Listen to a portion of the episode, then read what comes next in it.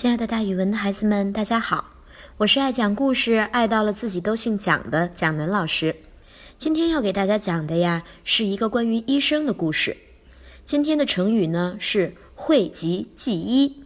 讳就是避讳，也就是不想说、不想谈；疾呢是自己的疾病，忌就是怕、畏惧、害怕。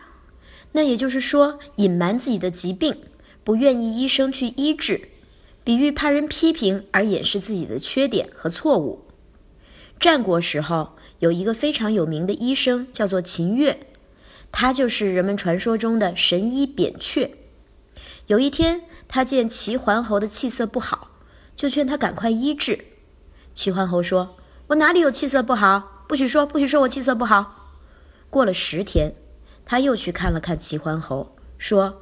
齐桓侯啊，你的病已经发展到肌肉的血脉里面了。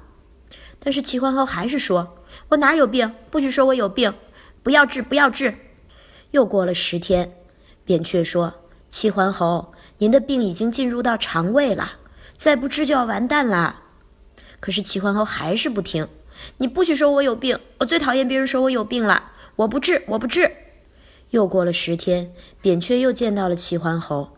这一次呀，他一句话也没说，扭头就跑。人们看了都问他：“哎，你不是经常规劝齐桓侯治病吗？这次怎么见了他扭头就跑呀？”扁鹊说：“你们有所不知，据我观察，齐桓侯的病已经深入骨髓，没有办法治了。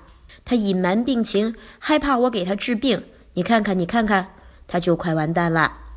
结果过了几天，齐桓侯果然病重而死。”这就是著名的扁鹊见蔡桓公的故事。蔡桓公姓蔡，但是呢，他是当时齐国的国君，所以在咱们的故事里又叫他齐桓公。这件事情之后呀，“讳疾忌医”这个成语就流传了下来。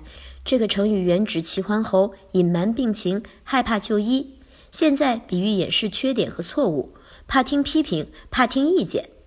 我们可以这样说：哎，小白，你的错字儿这么多。还讳疾忌医，不让别人批评你，自己也不改正，以后问题会越来越大的。好了，今天的成语故事就讲到这儿。